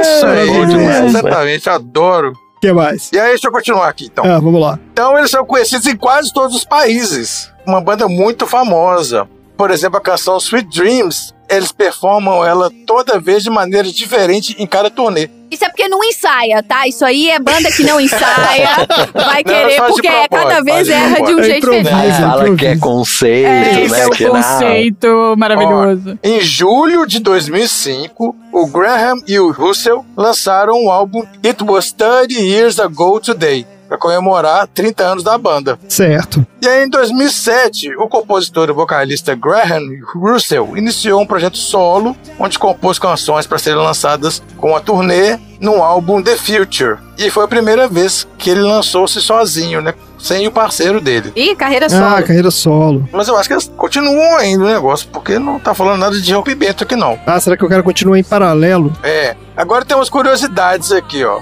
Ah, vamos lá. O Graham sonhou que viu um letreiro luminoso de um teatro com o nome Air Supply, cerca de cinco anos antes da banda assinar o seu primeiro contrato. Tá bom. O Air Supply foi a primeira banda a fazer turnê pela China, Taiwan e em outros países asiáticos, antes que a música pop ocidental fosse permitida em países socialistas. Olha aí! A banda ainda faz sucesso em países da Ásia, onde faz shows bastante concorridos e suas músicas ainda frequentam paradas de sucesso. Pelo jeito, em Governador Valadares também, né? Aonde eles não fazem sucesso, Dudu? Exatamente, eu tô falando, todo mundo gosta.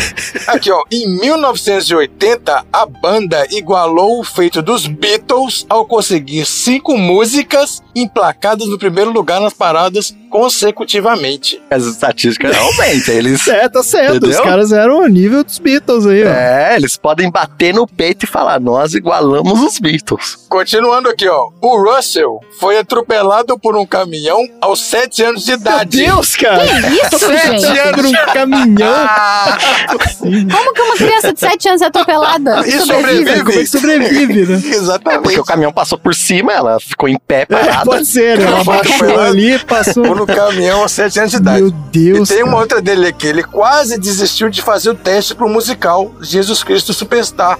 Porque ele chegou lá, tinham 300 candidatos muito bons, aí ele não botou muita fé, ele tava indo embora, depois ele criou coragem, deu meia volta e foi fazer o teste. E passou. Passou e aí conheceu o Graham. E aí começou a história essa- toda. esse, esse negócio, o cara tem um glint e aí ele volta. Se ele não tivesse voltado, não ia existir o Air Supply. É, tem que tentar, gente. A moral da história é tem que tentar. Não pode existir antes do negócio. Quando eles fizeram apresentações em 77, abrindo shows pro Rod Stewart nos Estados Unidos, foram acusados pelos australianos de ter se vendido pros americanos por dinheiro e fama. Ah, gente, Como sempre, né? toda banda tem essa encheção de saco, né? O cara não pode ganhar dinheiro. O Graham compôs a música Lost in Love em apenas 20 minutos. Sucesso internacional em 1980. Olha aí. Aqui, no final dos anos 70, o Russell estava sem grana, ele participou de diversas atividades. Antes de começar, né? ele, ele fez back vocal de uma banda australiana chamada Little River Band, cantou jingles pro American Express e Coca-Cola olha aí. e ainda trabalhou como ajudante de cenário num vídeo de rock de um amigo dele. Gente, todo mundo tem que pagar a conta. O Russell também já caiu do palco uma vez, nos anos 80, em Minneapolis. Quem nunca?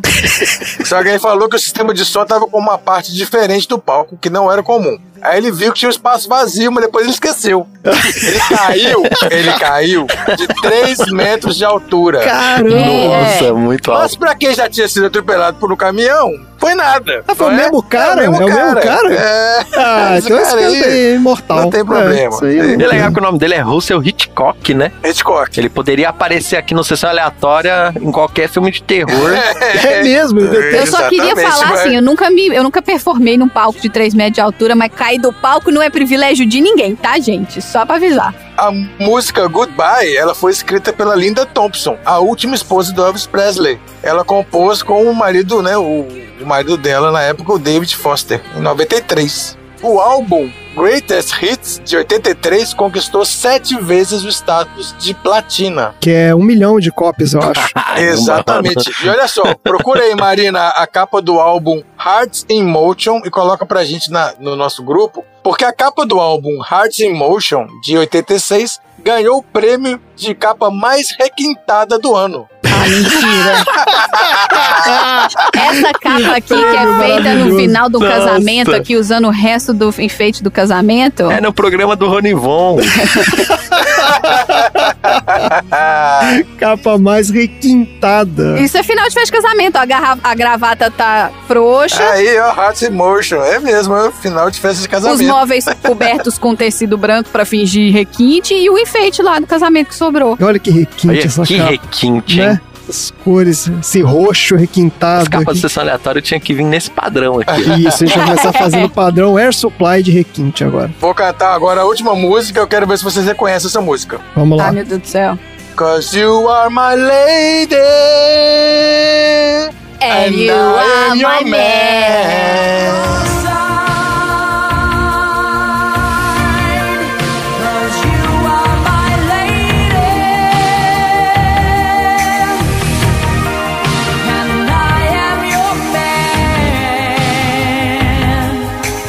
Gente, peraí, essa música é em português. Como é que é?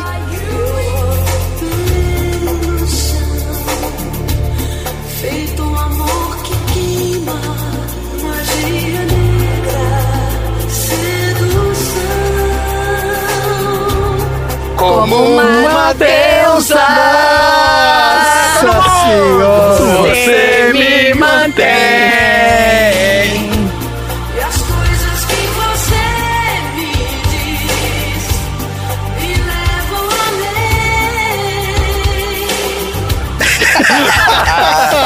Que É, do Air maravilhoso! Supply. É uma versão. Essa música, The Power of Love, ela é a versão do Amor É. e Poder da Rosana. Nossa, amor e Famosa poder. na novela, eu não sei qual novela, não. Que famosa aí na novela. Era aquela da Vera Fischer. O Tom não tá aqui pra lembrar das É o Tom novelas. sabe das novelas, é. Mas essa música eu tenho uma história também. Quando eu tava na faculdade, eu era parte de um grupo de pesquisa lá, né? E Aí você um fosse certo- falar de um grupo musical, mas É. tudo bem, desculpa, Vamos ver continua. onde é que vai parar. Não, não, era um grupo de pesquisa e aí a gente ganhou. A gente ganhou não, os caras financiaram lá que a gente ia pra um, um evento qualquer aí do- da nossa área de pesquisa lá. Você vai pra um hotel no meio do nada e tal.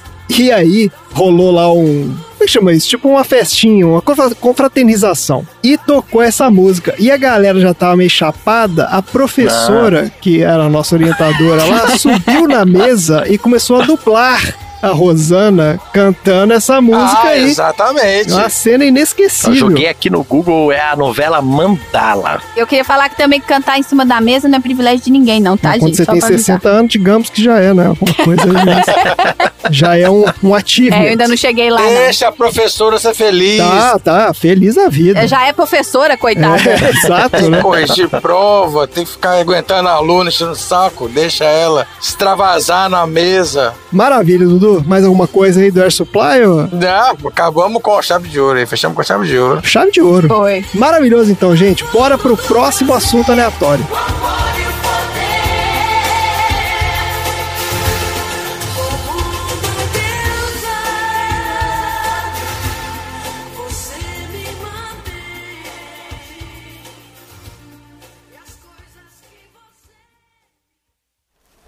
Gale algemou ela, colocou uma fita na boca e depois cobriu a cabeça com plástico para ela não respirar.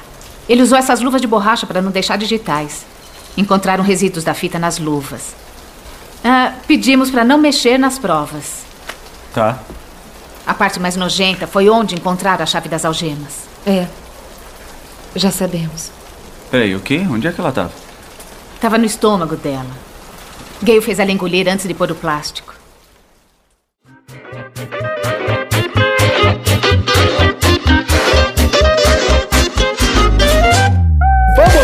É com você pra fechar com chave de ouro aqui o nosso episódio maravilhoso. Qual é o assunto aleatório da semana? O meu assunto aleatório é o seguinte: no filme nós temos essa personagem incrível que é esse advogado estiloso com rabinho de cavalo.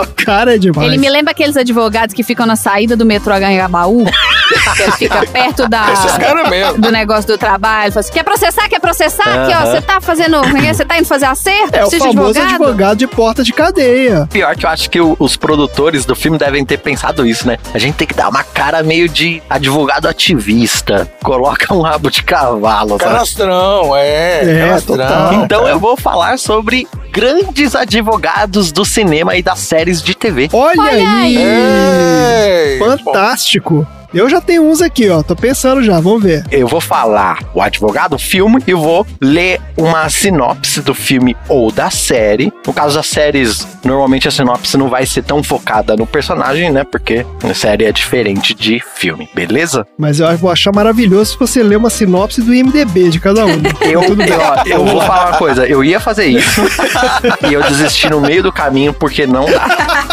Não dá, né? Ia ficar impossível discutir Se o qualquer filme coisa. aparecesse né, depois, a- não precisa ser relida. Perder a graça. Vamos lá então. Ah, e lembrando, ó, não está em ordem de melhor, pior, nada, não. Né? Só a ordem que apareceu aqui. Tá legal. Eu vou começar aqui com o Martin Veio, do filme Duas Faces de um Crime. Opa, mas começou com filme- o pé na porta já. Esse aí. filme é um filmaço. Aí, assim, alguns eu não assisti. Esse é um filme que eu não assisti, hein? Ah, tem que ver, Randy. Esse é muito legal. Que isso, Randy? Não, para tudo. Você vai acabar essa, essa- a gravação e vai assistir.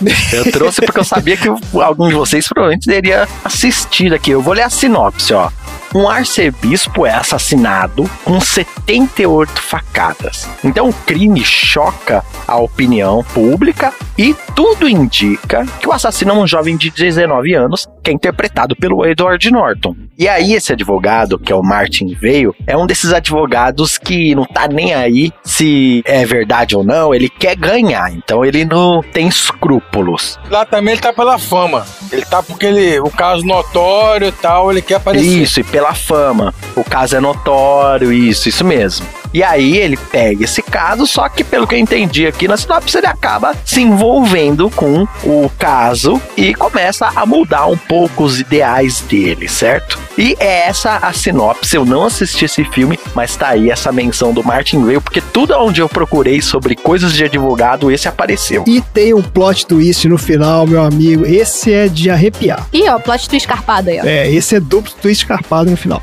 Por falar em plot twist e por falar em Kevin Spacey, tem um outro filme que o Kevin Spacey participa que é o Tempo de Matar com o advogado Jake Brigans. Esse é outro filmaço também. Outro filmaço. Sim, é com Samuel Jackson, esse Isso, e Filmão, aquele, é. aquele cara, o Matthew McConaughey. Mas isso. Isso, Matt McConaughey. isso Esse aí. filme é o seguinte: no Mississippi, dois caras brancos espancam e estrupam uma menininha negra de 10 anos. Bad Vibes Cast total. Total. Porra, total. Esse filme é bad vibes total. Eles são presos, mas quando eles estão sendo levados pro tribunal, o Samuel Jackson, que é o pai da menina, faz justiça com as próprias mãos e mata os dois caras. Ele é preso, porque ele faz isso na frente de todo mundo. E o advogado, que é o Jake Brigans, interpretado pelo Matthew McConaughey, decide defender ele. Só que aí, claro, como a sociedade toda racista vai contra ele e também a Ku Klux Klan começa a retaliar o advogado e o pai da garota, que é interpretado pelo Samuel Jackson.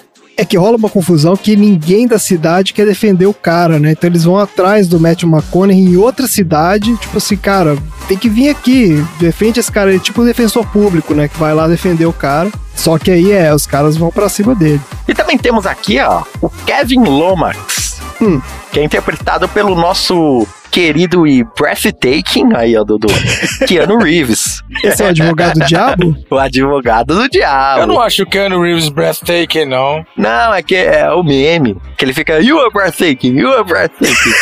Ah, acho que eu já vi esse meme em algum lugar, mas ele não me pegou, não. Bem, a sinopse desse filme é o seguinte: o Kevin Lomax, que é o Keanu Reeves, é o advogado de uma pequena cidade da Flórida que nunca perdeu um caso. Então ele é contratado pelo John Milton, interpretado pelo Al Pacino, que é o dono da maior firma de advocacia de Nova York. E aí no início tudo parece correr bem, mas logo a Charlize Theron, que também tá no filme, que é a Mary Ann, que é a esposa do Keanu Reeves, começa a sentir saudades da sua antiga causa e testemunhar aparições demoníacas.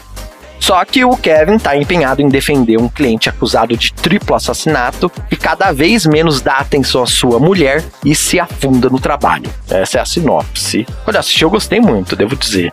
Ah, é um filme muito legal, cara. Porque aí ela vai ficando né? Ela vai falando pro cara, tipo, ah, vambora, vamos parar com isso aqui, tem alguma coisa errada, não sei o quê. E o, o advogadozão lá fica meio que seduzindo ela, né? Vai rolando uma história assim também. Com direito a overacting É, no final. sempre, o Patinho né? tá solto. O cara tirou as final, algemas e falou, Soltaram vai. No final falou, vai. Exatamente. Temos aqui, ó, referenciando a minha entrada aqui do podcast, o Daniel Kafi, do filme Questão de Honra.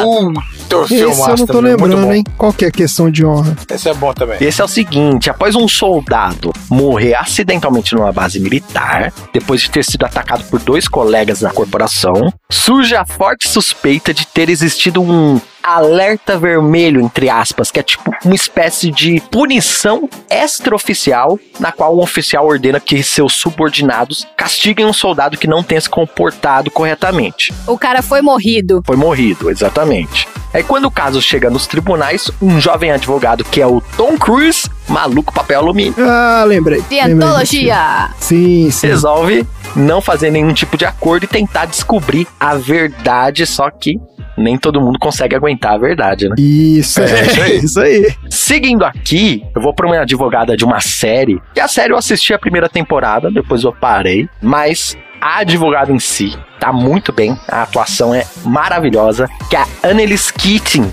a Viola Davis, em How to Get Away with Murder, como se livrar de um assassinato. A primeira temporada é muito boa, mas as outras vai, vai caindo mesmo. O negócio vai. É, então, mas a Viola Davis tá sensacional, é incrível. Excelente, excelente. A série conta a história de um grupo de estudantes de direito numa academia lá de direito prestigiada dos Estados Unidos, onde só os melhores alunos podem participar de casos reais. Então eles acabam competindo entre si para conseguir a atenção da carismática professora, que é a Viola Davis, na aula de Direito Criminal 1, chamada de Como se livrar de um assassinato.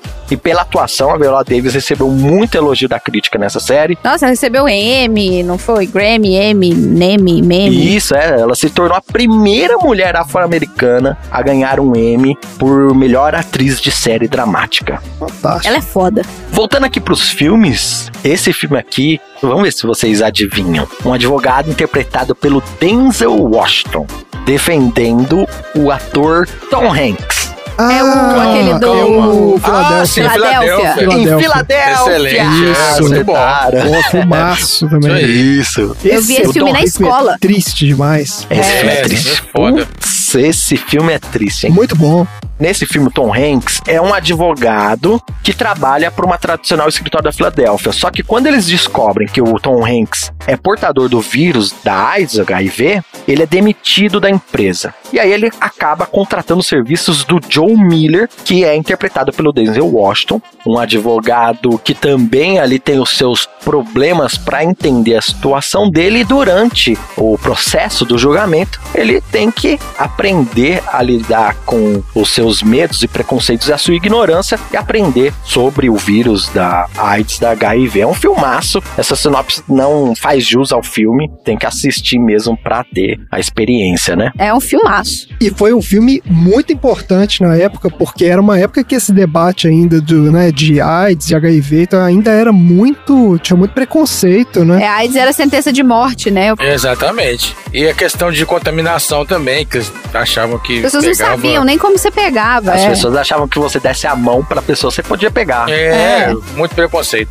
Eu queria fazer algumas menções honrosas, que não vai dar tempo aqui de falar de todo mundo, mas temos aqui, ó, a Claire Kincaid e o Jack McCoy do Law and Order. Eu nunca fui muito fã de Law and Order, mas né? A Marina já viu todos dez vezes. Já assisti todos. Você tem Law and Order, você tem Law and Order Criminal Intent, você tem Law and Order Special Victims Unit, você tem... Só de Law and Order, acho que tem uns cinco. O que eu mais gosto é o Law and Order Special Victims Unit, que fala de crimes especiais, que já tá na 24ª temporada, eu acho. Vigésima quarta Quanto tempo? temporada. Quanto episódio? Quanto tempo? Uma hora. Vamos maratonar, vamos maratonar Uma aí. hora? Vamos ver até E o pessoal quando é. reclama de One Piece, ah, não. Caralho, velho. Exato. Cara, é, é infernal esse negócio. Não acaba nunca essa musiquinha infernal. Musiquinha. Olha só, outra menção rosa aqui pra Rhonda Perlman. Eu não sei falar direito. Rhonda Perlman do The Wire. Ah, eu não vi The Wire, hein, mas eu sei que é uma série aí The que... Wire eu não conheço também não, eles falam bem. Puxa, The Wire é muito bom. Uma série cheia de personagens carismáticos e, e impactantes, né? O Idris Elba tá na série, ele é o Stringer Bell, um dos principais. E a Rhonda Perlman, ela é uma das personagens principais da trama também. Então fica aí a menção rosa pra ela. Queria fazer uma menção rosa também pro Jeff Winger, do Community. Uma das minhas séries preferidas de todos os tempos. Eu comecei a ver, mas não me pegou não. Hum, essa série é boa. Eu queria fazer uma menção rosa ao tio Phil, que é advogado, mas né? Juiz aí do Maluco no Pedaço. Tio Phil. Sim. É o Marshall do How I Met Your o Mother, Marshall era isso. advogado, né? ele, ele virou juiz no final. É, é, É. o Marshall. É, advogado e virou juiz. Ah, o Fletcher Reed, que é interpretado pelo Jim Carrey no filme O Mentiroso. Ah, sim. Que é maluco. De Carrie é Little também né, solto, né? E o Atticus Finch, o filme Sol é para Todos, que é um filme baseado num livro ótimo também. E o livro é bem melhor que o filme, inclusive. E é um filme de advogado muito importante para a história dos filmes de advogado, que inspirou muitos atores aí. Verdade, só para todos. E para finalizar, eu vou falar de um dos meus advogados Tô preferidos, sentindo falta de um aí. que é o Saul Goodman. Aí, pô, Saul Goodman, Claro, pô. tinha que claro. Sabe uma coisa que eu não sabia, eu descobri pesquisando isso aqui, é que o nome dele, Saul Goodman, eu esqueci o nome de quando você faz isso, não é acrônimo. O nome né? artístico? É a mesma pronúncia de It's All Good Men. Ah, Ah, Saul Saul Goodman. A Goodman. fonética? So good, man. Olha só, que É legal. um nome artístico do advogado pra falar, ó, vai ficar tudo bem, cola aí na minha. Ele inventou esse nome. Que demais, cara. Esse personagem é incrível. É, ele é o advogado do Breaking Bad, onde o Walter White é um professor de química extremamente caxias que descobre que tá com câncer de pulmão e decide utilizar suas habilidades de química pra fazer metanfetamina e ganhar dinheiro. E o Sol aqui do Breaking Bad é um personagem também extremamente carismático, canastrão, engraçado. Ele tem um monte de propaganda zoada na televisão, aquelas propaganda bem tosca mesmo. Ele é um desses advogados que fica na Angabaú, que nem a Marina falou, falando: quer processar, quer processar. Eu lembro de, cara, de uma das primeiras cenas dele, quando o Walter vai lá falar com ele no início e ele abre uma gaveta e tem uma porrada de celular, aquele celular todo velho, né, dos, dos inícios dos anos 2000. Celular Nokia, né? Tijolão. É, e ele fica olhando, assim, aí ele pega um, "Não, me liga nesse aqui, não sei o que. Tipo, cara, é muito bom, cara. Eu queria só falar que eu senti falta de advogadas nessa lista. E você tem a incrível, maravilhosa Reese Witherspoon Ah, olha aí, é mesmo. Legalmente loura. como Elle Woods na Legalmente Loura, ganhando seu primeiro caso quando ainda era uma estudante de Harvard, né? Ganhando um caso. A Reese Witherspoon tá muito legal nesse filme. Ela quebra muito essas questões dos estereótipos da loira. É, porque todo mundo trata ela meio como uma loura burra, né? Tipo, E também de Sex and the City, uma das quatro, a Miranda, é advogada. Foda aralhástica. Show, eu nunca vi esse filme. Não apareceu nas listas que eu procurei aqui na internet, hein? É, mas é porque essas listas normalmente ignoram mulheres. É verdade. mas tá apareceu na nossa lista aqui, Randy. Temos a lista upgraded aqui. Isso. Maravilha, gente. Excelente. Olha que episódio maravilhoso. Todo mundo achou que ia ser bad vibes. É, então. É, não, Nossa, não, não. Todo né? mundo quebrou o pau e agora todo mundo tá feliz e rindo e achando tudo ótimo. Excelente, é isso. Bora então pros aprendizados. Eu aprendi que o André teve uma professora que cantou como uma deusa em, em cima da mesa, bêbada. Olha aí. Inesquecível. Cenas inesquecíveis. Eu aprendi que você consegue fazer um quarto de motel com 1.500 dólares. Isso. Naquela época. Pô, eu aprendi que temos aí excelentes referências de advogados nos filmes e tem, eu aprendi que o Randy vai tomar spoiler se ele não assistir alguns filmes aí que estão na lista. Tá certo. Então é isso. Chega por hoje. Fala tchau, gente. Tchau.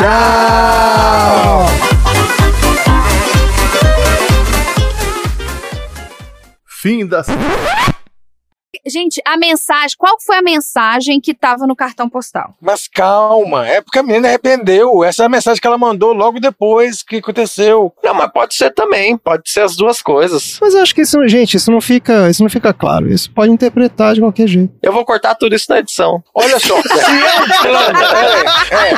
é, é, também acho, tem que cortar.